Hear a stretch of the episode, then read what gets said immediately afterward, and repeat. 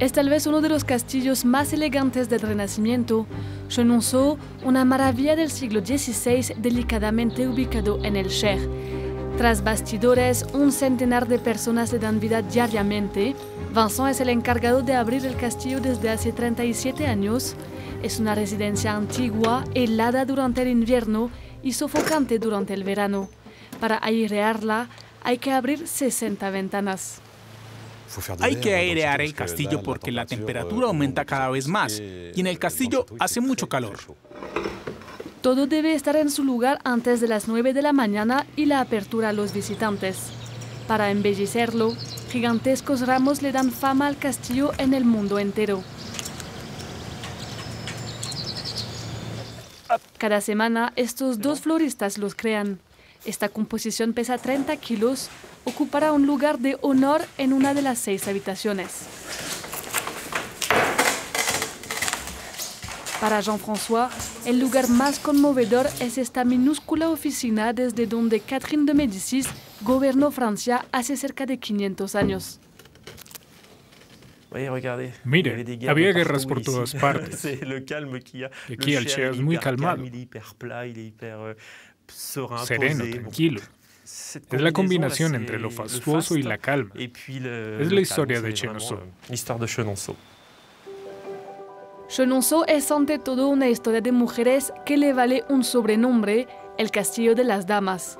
Construido en el siglo XVI por la arquitecta Catherine Brissonnet, luego fue mejorado por Diane de Poitiers y se vuelve el domicilio de Catherine de Médicis, quien hace construir la emblemática doble galería sobre el río.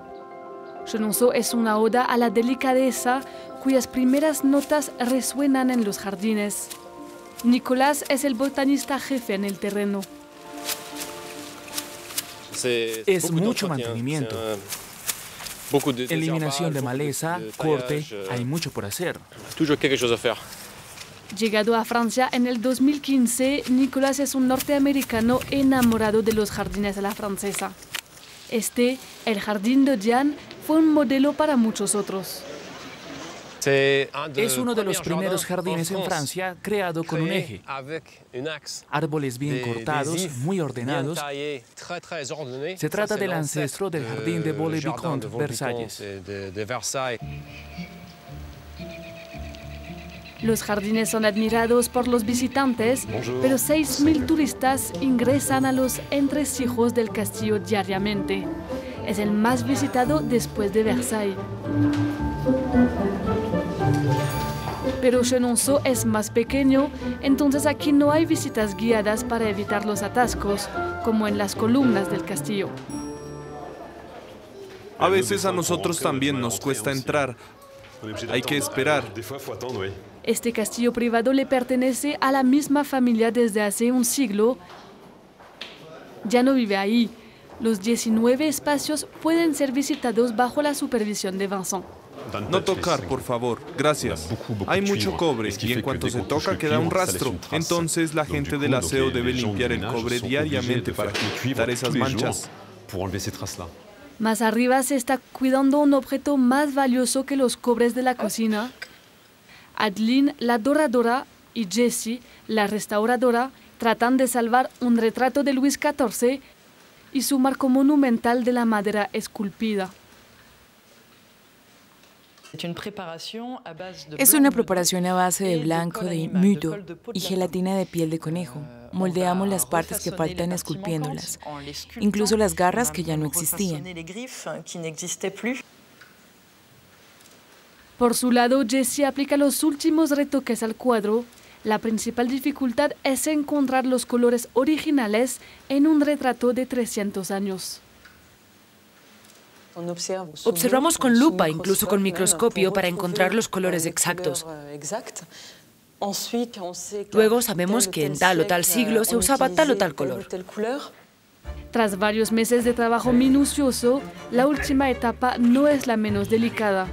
El cuadro renovado de Luis XIV encuentra de nuevo su lugar en el Salón Rojo del Castillo.